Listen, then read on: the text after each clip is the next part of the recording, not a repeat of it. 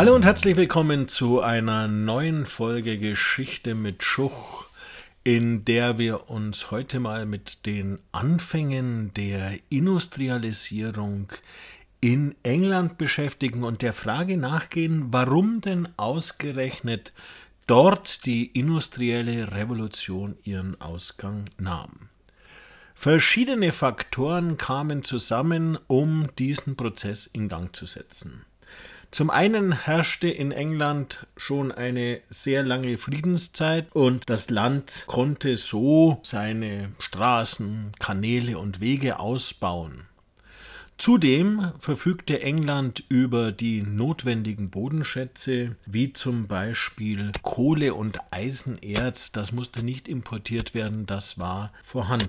Zudem war England eine bedeutende Seemacht und eine bedeutende Kolonialmacht in der Mitte des 18. Jahrhunderts. Und gerade aus den Kolonien konnten billige Rohstoffe, insbesondere Baumwolle, nach England importiert werden. Hinzu kam dann seit der Mitte des 18. Jahrhunderts aufgrund verbesserter hygienischer Verhältnisse, verbesserter Anbaumethoden ein stärkeres Bevölkerungswachstum, das dann auch dazu führte, dass mehr zum Beispiel Textilien benötigt wurden und man sich Gedanken machte, wie kann man hier mehr und rascher Textilien produzieren. Die ersten Industrieanlagen oder man muss sagen die ersten Fabriken, die griffen auch noch auf Wasser als Energielieferant zurück. Das heißt also, dass Wasserräder die Maschinen antrieben und auch hier war England natürlich aufgrund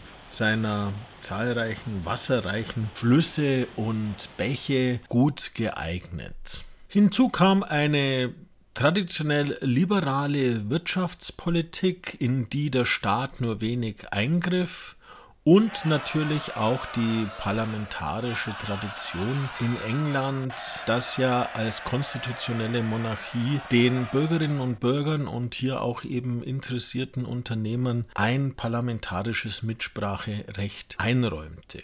Zudem spielte die religiöse Einstellung der Puritaner, die in einem arbeitsamen und erfolgreichen Leben eben auch ein gottgefälliges Leben sahen, eine wichtige Rolle. Außerdem wurden wichtige Erfindungen gemacht, zum Beispiel die Dampfmaschine, die dann auch von James Watt verbessert wurde und die Möglichkeit bot, eben eine vom Standort und von natürlichen Bedingungen unabhängige Energiequelle zu liefern. Man war dann nicht mehr auf Wasserkraft oder Windkraft angewiesen, die ja nicht immer zur Verfügung standen, sondern man hatte eine eigene Energiequelle. All diese Faktoren spielten nun zusammen und so konnte sich ab der Mitte des 18. Jahrhunderts in England die industrielle Revolution und die Industrialisierung entwickeln.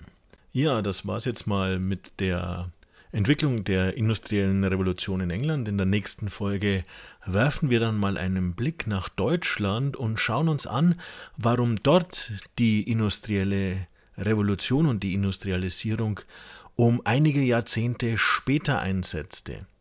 Ich hoffe, es hat euch gefallen und ihr habt wieder ein bisschen was dazugelernt und Bekanntes wiederholt. Und bleibt mir gewogen bis zum nächsten Mal, wenn es wieder heißt Geschichte mit Schuch.